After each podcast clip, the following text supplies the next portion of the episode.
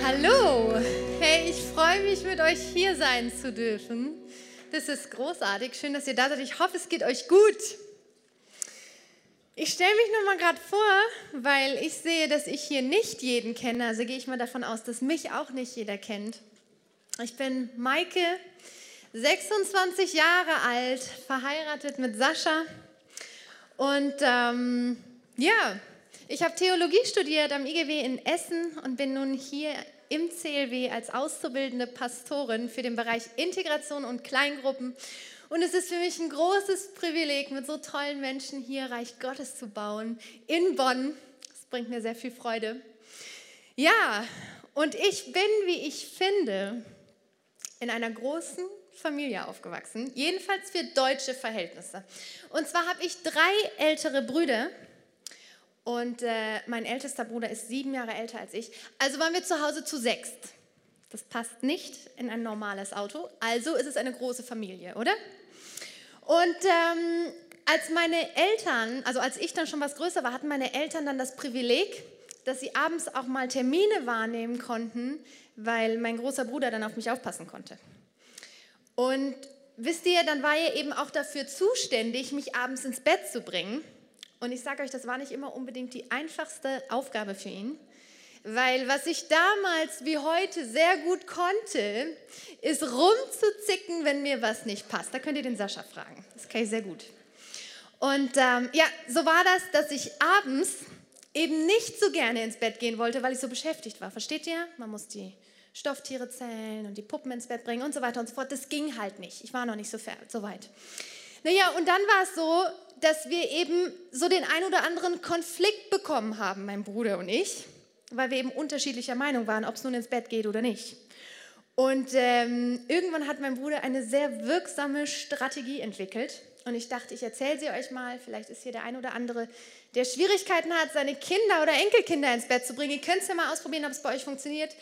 Und zwar eines Abends stand mein Bruder vor mir und sagte, Maike, entweder du gehst jetzt sofort ins Bett oder ich steck dich kopfüber ins Klo.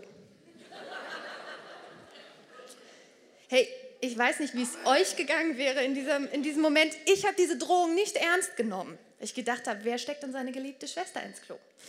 Und äh, ja, wenige Sekunden später habe ich mich kopfüber in seinen Armen wiedergefunden und er war mit mir auf dem Weg zur nächsten Toilette. Macht den Klodeckel auf und sagt, so, Gehst du jetzt ins Bett oder soll ich deine Haare im Klo waschen? Nach einem kurzen Schreikonzert meinerseits habe ich mich dann doch für die Variante entschieden, lieber ins Bett zu gehen. Ja, und danach war es dann auch was einfacher, mich ins Bett zu bringen. Und äh, ja, ihr könnt es mal ausprobieren, vielleicht ist das was für euch. Weiß nicht so genau. Ja, aber ich muss euch sagen, es ist nicht immer so ganz einfach mit älteren Geschwistern, oder? Also, das war herausfordernd, meine Kindheit. Nein, nein, es waren sehr viele gute Momente bei, auf jeden Fall. Aber wisst ihr, ich habe euch heute eine Geschichte mitgebracht von einem Mann aus der Bibel, der eben auch so seine Schwierigkeiten und Herausforderungen mit seinen Geschwistern, mit seinen älteren Brüdern hatte. Und zwar ist es die Geschichte von Josef. Ich bin mir sicher, der ein oder andere kennt diese Geschichte.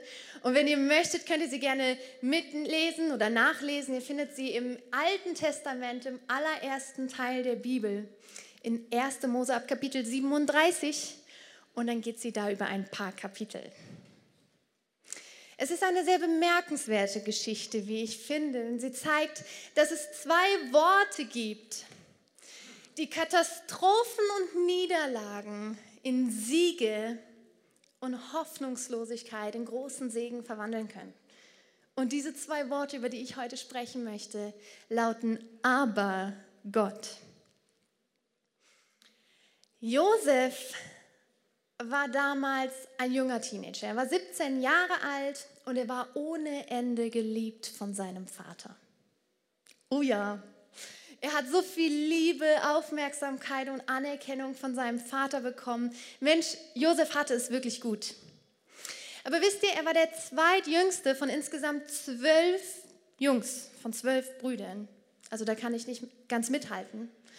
Und ähm, seine Brüder haben ihn unfassbar beneidet um die Liebe ihres Vaters. Und wisst ihr, Josefs Brüder haben ihn abgrundtief gehasst. Und eines Tages sind die ganzen Jungs aufs Feld gegangen, Josef mit seinen Brüdern. Und irgendwann kamen sie an einer großen Grube vorbei. Und seine Brüder haben Josef einfach in diese Grube geschmissen. Hey, das ist fies, oder? Naja, dann war Josef da in dieser Grube. Er hatte ganz bestimmt Angst. Aber er dachte sich mit Sicherheit, hey, irgendwann kommen die zur Vernunft und holen mich hier wieder raus. Und tatsächlich, nach einiger Zeit haben sie ein Seil runtergeworfen und haben Josef wieder herausgezogen. Ich bin mir sicher, in dem Moment hat Josef gesagt, ah, wartet nur ab, wenn ich das dem Papa erzähle. Hey, aber als er aus der Grube draußen war, da musste er feststellen, dass seine Brüder seine Hände genommen haben und sie gefesselt haben. Und dass sie Josef an Händler verkauft haben, die so gerade eben da vorbeikamen. Ist das nicht krass? Hör mal, da lagst du gerade noch in den liebenden Armen deines Vaters und im nächsten Moment bist du deine Freiheit los. Die Händler haben Josef dann mitgenommen nach Ägypten. Und auf dem Weg dahin haben sie ihn angeschrien in Sprachen, die er gar nicht verstanden hat. Hier vielleicht haben sie ihn sogar geschlagen. Und wisst ihr, er war doch noch ein Teenager. Josef muss so unglaublich viel Angst gehabt haben. Naja, und dann waren sie irgendwann in Ägypten. Und da waren sie auf einem großen Platz, da war eine große Menschenmenge.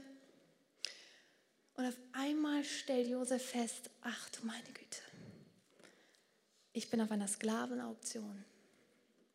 Dann haben sie Josef auf ein Podest gestellt, Gebote wurden abgegeben und dann wurde Josef verkauft als Sklave. Josef wurde dann Eigentum von einem Mann, der heißt Potiphar. Und dann musste Josef nun mal als Leibeigener, als Mann ohne Rechte bei Potiphar im Haus dienen. Und wisst ihr, Potiphar hatte eine Frau. Und diese Frau fand Josef ganz schön heiß. Die hat sich in ihn verliebt, die hat ein Auge auf ihn geworfen und sie wollte mit Josef schlafen. Aber Josef wusste ganz genau, das ist nicht richtig, das können wir nicht machen. Das ist nicht richtig vor meinem Herrn Potiphar und es ist erst recht nicht richtig vor meinem Gott. Also gab Josef Potiphas Frau einen Korb. Und das fand die gar nicht lustig. Die war richtig sauer darüber. Wie kann man denn so einer tollen Frau nur einen Korb geben? Und wisst ihr, was sie gemacht hat? Sie hat behauptet, dieser hebräische Junge der wollte mich vergewaltigen. Sie hätte kaum was Schlimmeres sagen können. Dann könnt ihr euch vorstellen, wie sauer Potiphar in dem Moment war, als er das gehört hat. Wie konnte denn Josef sowas angeblich tun? So eine Unverschämtheit. Und Potiphar hat Josef sofort ins Gefängnis werfen lassen. Und da musste Josef dann bleiben. Und dann hat er irgendwann zwei Mitgefangene kennengelernt. Einer von ihnen war der Mundschenk des Pharaos. Und die zwei hatten Träume, die sie verwirrt haben, die sie nicht verstanden haben. Und Josef, er hatte die Gabe, Träume zu deuten. Also hat er den beiden ihre Träume erklärt. Und der Mundschenk, der war Josef unfassbar dankbar. Er war so glücklich, dass er endlich verstanden hat, was er da geträumt hat dass er Josef versichert hat, hey Josef, du bist so ein guter Typ. Wenn ich hier raus bin aus dem Gefängnis, ich werde mich dafür einsetzen, dass du frei kommst, dass du in die Freiheit entlassen wirst. Und tatsächlich wurde, jo, äh, wurde der Mundschenk wenige Tage später entlassen.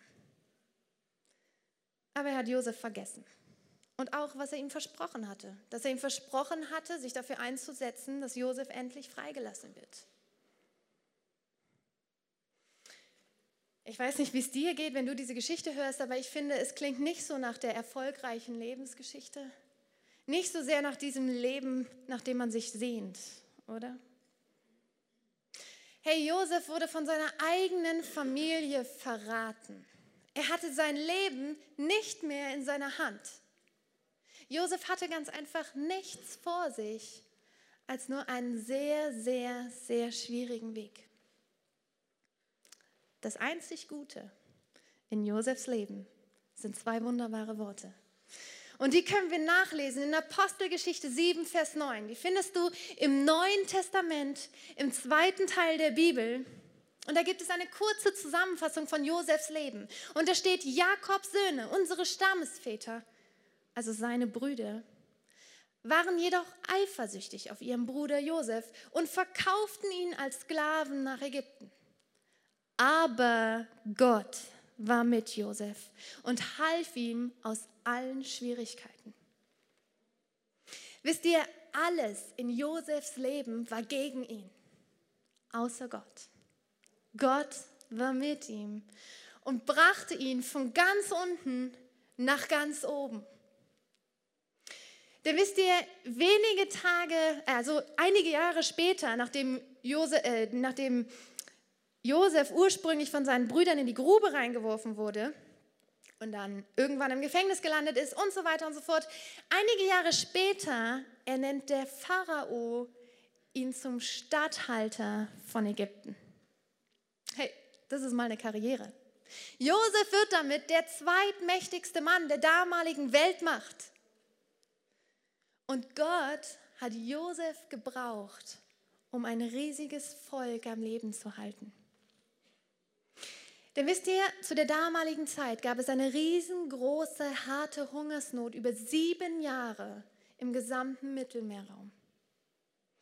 Und Gott hat Josef so viel Weisheit und Wissen im Vorfeld geschenkt, dass Josef sich als Statthalter von Ägypten dafür eingesetzt hat, dass die Ägypter in den Zeiten, wo es ihnen noch gut ging, all ihr Getreide in riesengroßen Speichern gesammelt haben, damit sie dann für die Zeit, wo es ihnen schlecht ging, genug Essen hatten. Und dann kamen in dieser harten Hungersnot so viele Menschen aus der gesamten Umgebung, um bei Josef Getreide zu kaufen.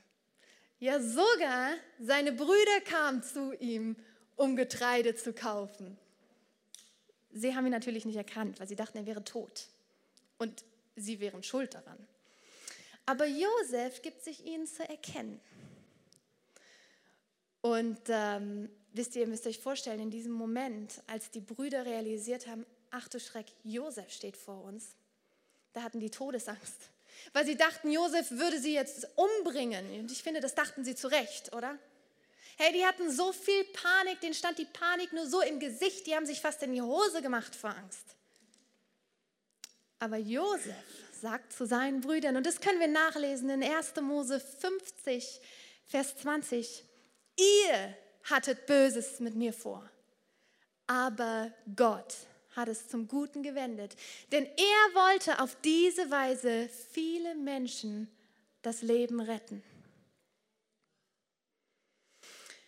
Hey, weißt du, wenn der Teufel was Böses im Sinn hat, dann kann Gott das Ganze zum Guten wenden. Vielleicht bist du in einer Situation, wo du Menschen vertraut hast und dein Vertrauen wurde gnadenlos ausgenutzt und betrogen.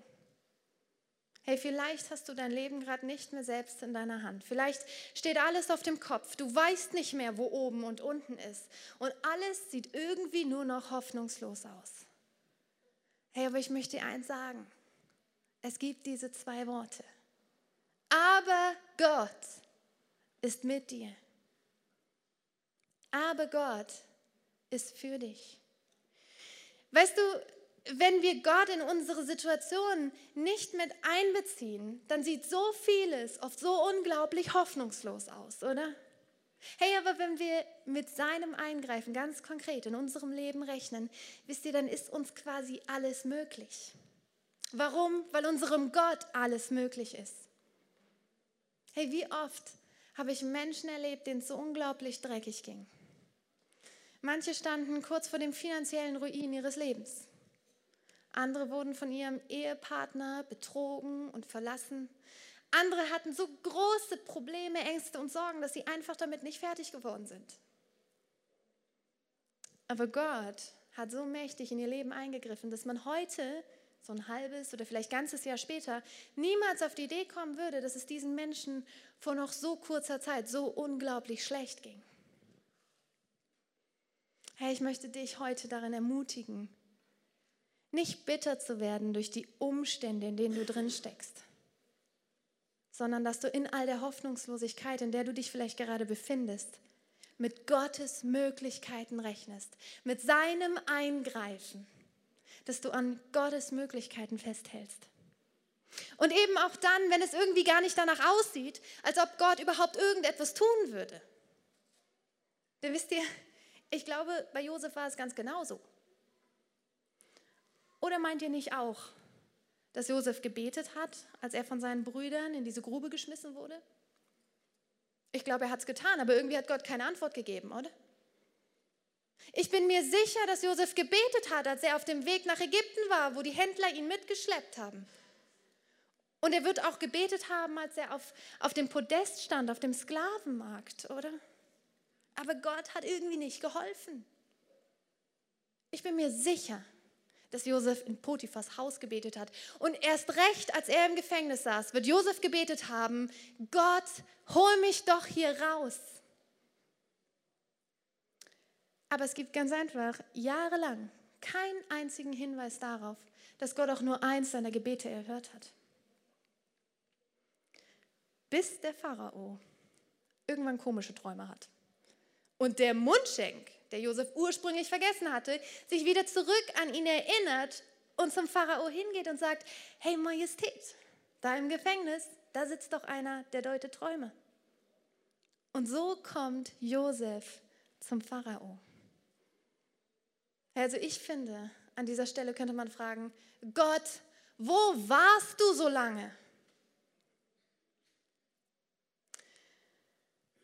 Aber seht mal her, wenn Josef von seinen Brüdern nicht verkauft worden wäre, wäre er höchstwahrscheinlich niemals in Ägypten angekommen.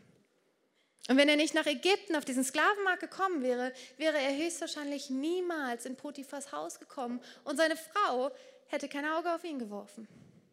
Und dann wäre Josef höchstwahrscheinlich auch nicht im Gefängnis gelandet. Und dann hätte er den Mundschenk nicht kennengelernt, durch den er später zum Pharao gekommen ist. Und wäre das nicht passiert, wäre Josef nicht Statthalter von Ägypten geworden. Und wisst ihr, dann wäre Josef samt seiner Familie und höchstwahrscheinlich dem Rest der Welt verhungert. Also ich finde, wenn man sich die Geschichte so rückblickend anschaut, dann klingt es nach einem ganz schön guten Plan von Gott, oder? Hey, das ist ja großartig. Aber es ist nicht unbedingt der Weg, den ich gewählt hätte. Wie oft kommt es dir so vor, als ob Gott irgendwie nichts tut in deinem Leben? Ganz ehrlich, wisst ihr, wie oft ich das selber bei mir denke? Aber ich möchte euch eins sagen. Gott tut etwas. Gott ist da. Und weißt du, Gott hält sein Aber für dein Leben schon lange bereit. Lasst uns doch auf Gottes Möglichkeiten schauen in all den Schwierigkeiten, in denen wir vielleicht zwischendurch stecken. Ich möchte euch noch in eine andere Geschichte mit hineinnehmen. Und zwar ist es die Geschichte von Josefs Vater, der heißt Jakob. Und diese Geschichte findet ihr ein paar Kapitel vor der Geschichte von Josef. Und da möchte ich euch zwei Verse vorlesen, die Jakob in diesem Moment zu seinen beiden Frauen Rahel und Lea spricht. Und ähm, da lesen wir mal gerade 1. Mose, Vers, äh, Kapitel 31, Vers 6 und 7. Ihr wisst selbst, wie ich mit meiner ganzen Kraft für euren Vater gearbeitet habe. Er hat mich betrogen und meinen Lohn zehnmal verändert.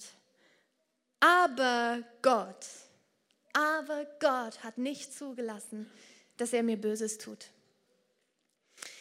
Ey, um das zu verstehen, was Jakob hier sagt, möchte ich euch kurz erzählen, durch was für, durch was für Zeiten Jakob hindurch musste. Und zwar als Jakob noch ganz jung war, da hat er Rahel kennengelernt.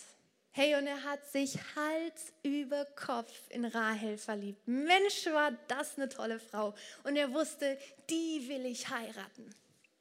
Also ging Jakob zu Rahels Vater, der ist Laban, ging er zu ihm hin und hat gesagt, du, Laban, ich möchte sieben Jahre ganz hart für dich arbeiten, um am Ende deine Tochter Rahel zur Frau zu nehmen.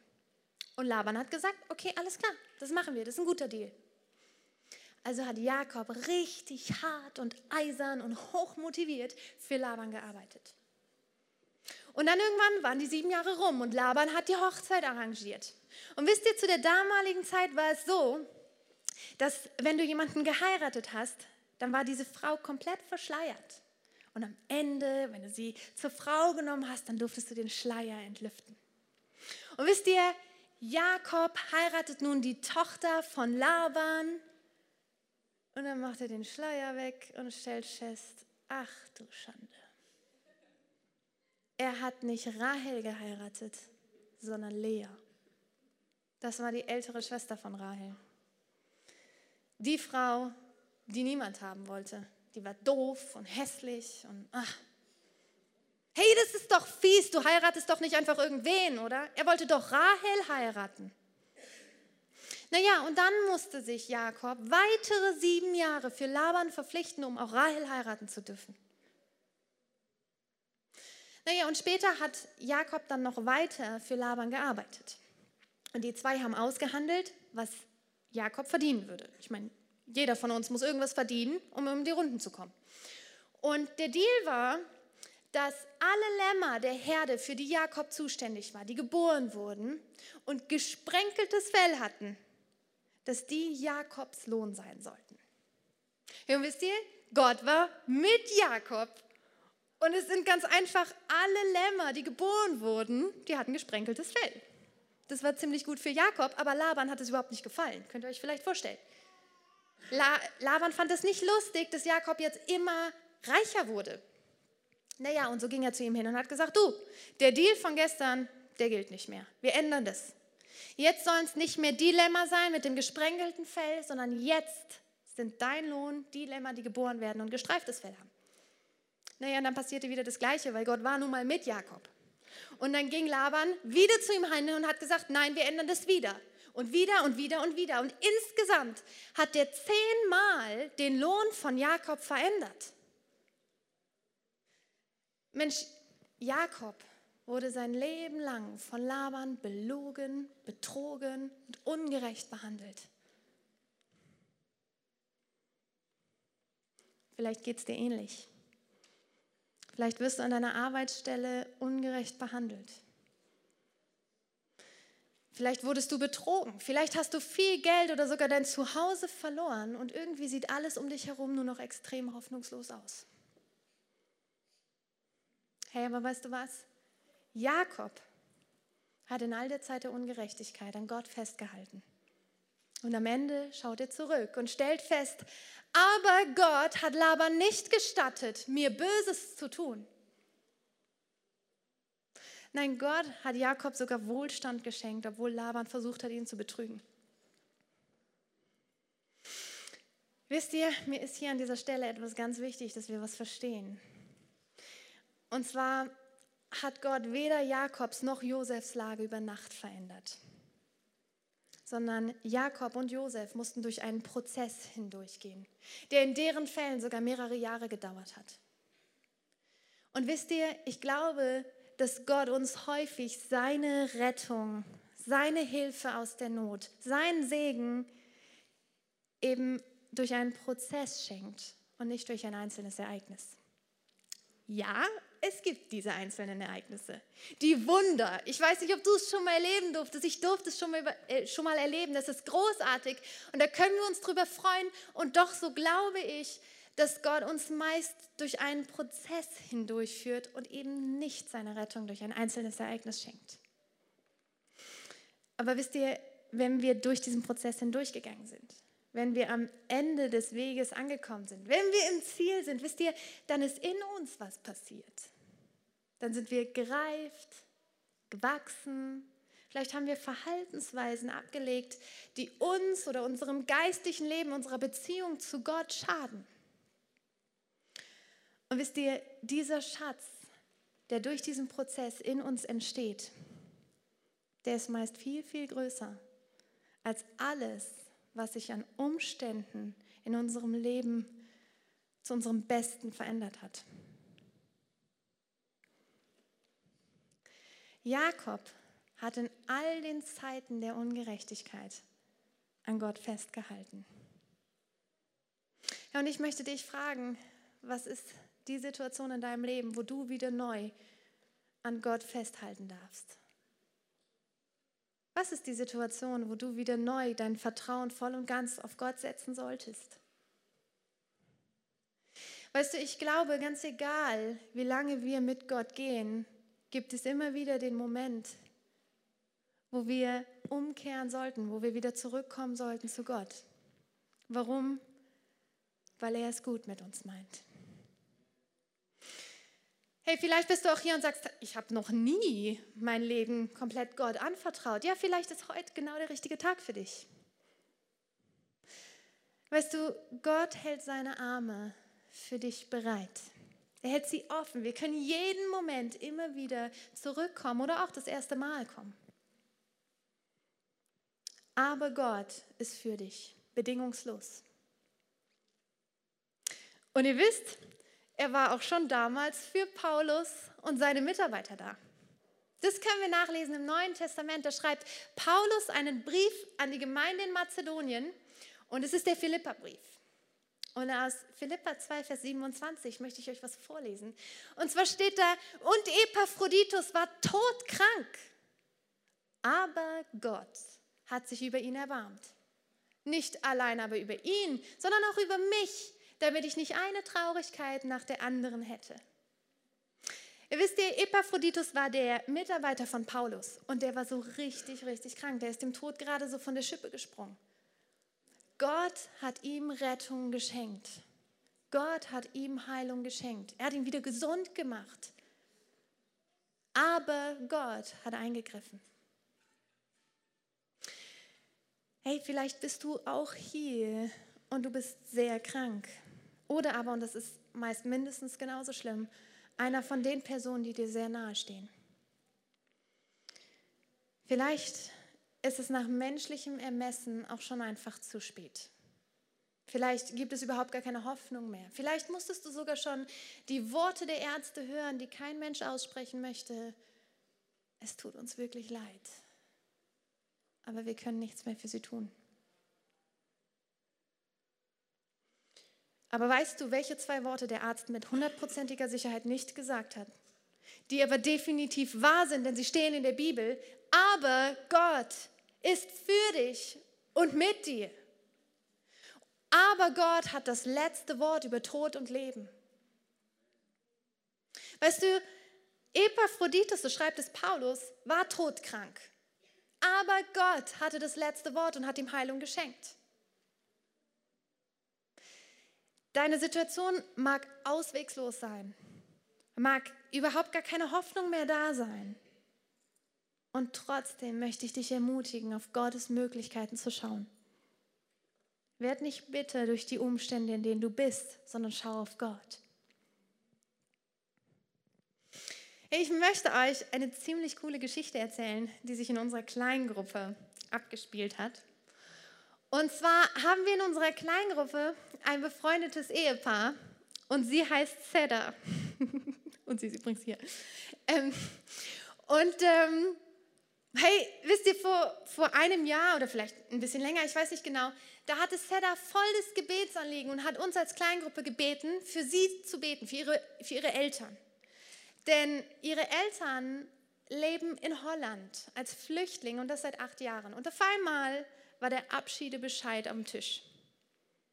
und das war eine hochdramatische Situation, weil, weil wenn die Eltern zurück müssten in ihr Heimatland, dann würde es ihnen da zum einen nicht gut gehen, aber zum anderen hätten sie dann auch nicht mehr so die Möglichkeit, den Kontakt zu halten. Und wisst ihr, Seda hat ein richtig, richtig gutes Verhältnis zu ihrer Familie, zu ihren Eltern.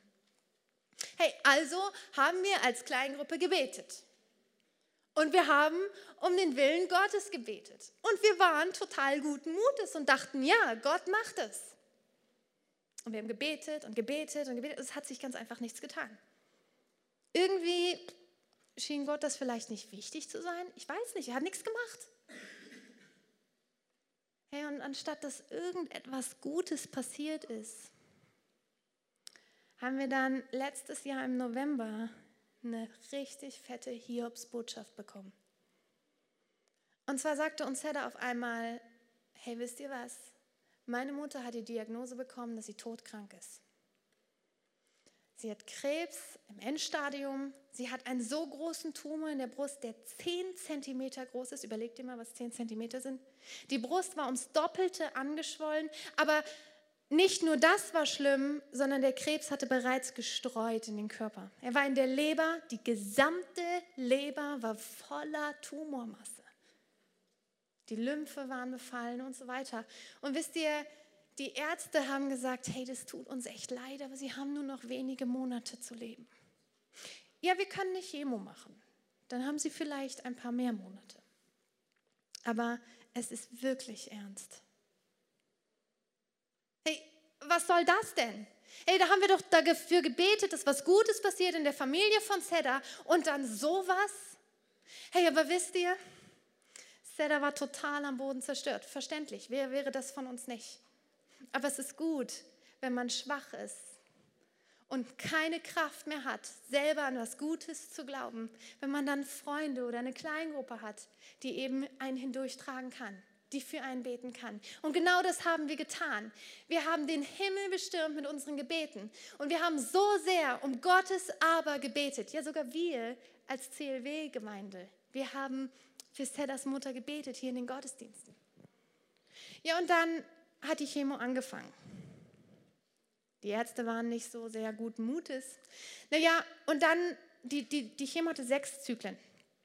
Und nach der Hälfte, also nach drei Zyklen, haben die dann so eine Untersuchung gemacht, um zu gucken, ob überhaupt irgendwas sich getan hat. Ihr wisst ja, und dann kamen die Ärzte und haben gesagt, wir können das nicht verstehen. Also das ist irgendwie medizinisch nicht möglich, aber der Tumor aus der Leber ist weg.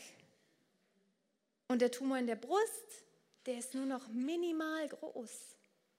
Das ist menschlich gesehen nicht so sehr möglich, aber wisst ihr, wir wussten, dass es möglich ist, weil unser Gott das letzte Wort über Tod und Leben hat. Und mittlerweile sind alle sechs Zyklen durch und Sedas Mutter ist gesund. Er ist so genial. Alle Ehre unserem Herrn, oder? Ich finde, diese Geschichte ist bis zu dieser Stelle schon ziemlich genial. Man könnte jetzt aufhören, aber sie ist noch nicht zu Ende. Und zwar hat eine kurze Zeit später haben ihre Eltern, Zetas Eltern, dann die Botschaft bekommen, dass sie die Aufenthaltsgenehmigung für Holland bekommen haben. Warum? Weil Zetas Mutter durch so eine schwere, harte Krankheit durch musste. Und jetzt haben sie den holländischen Pass.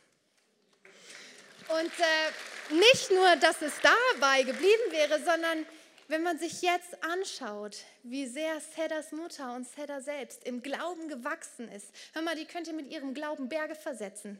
Ich meine, das sollten wir alle, oder? Naja, hey, wisst ihr, wenn ihr Seda fragt, es war so ein harter Prozess.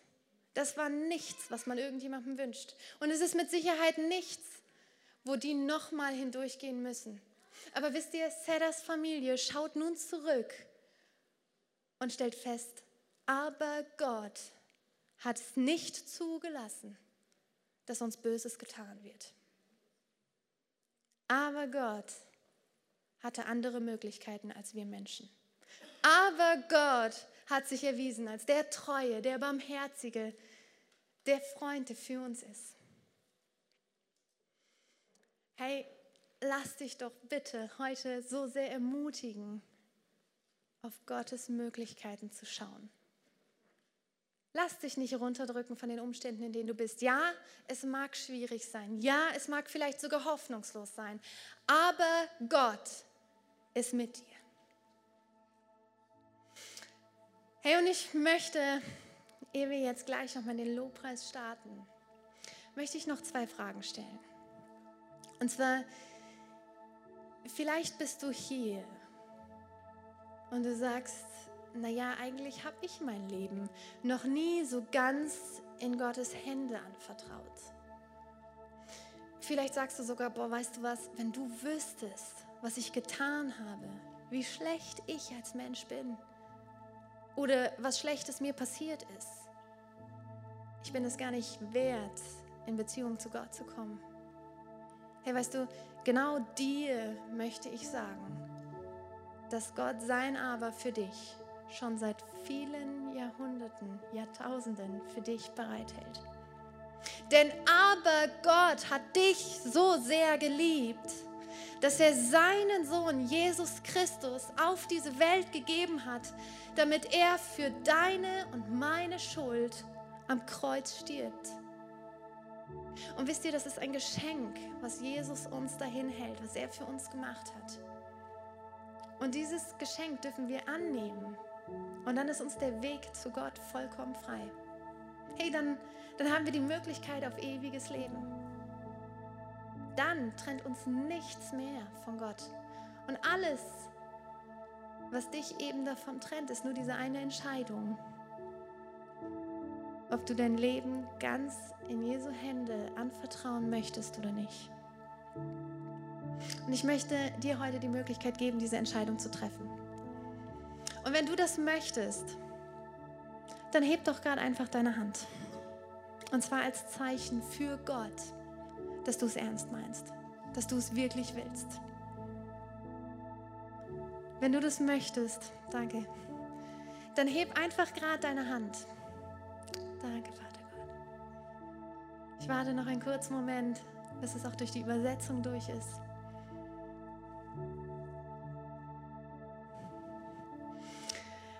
Hey, liebe Gemeinde, lasst uns gemeinsam aufstehen und mit diesen zwei kostbaren Menschen ein Gebet sprechen.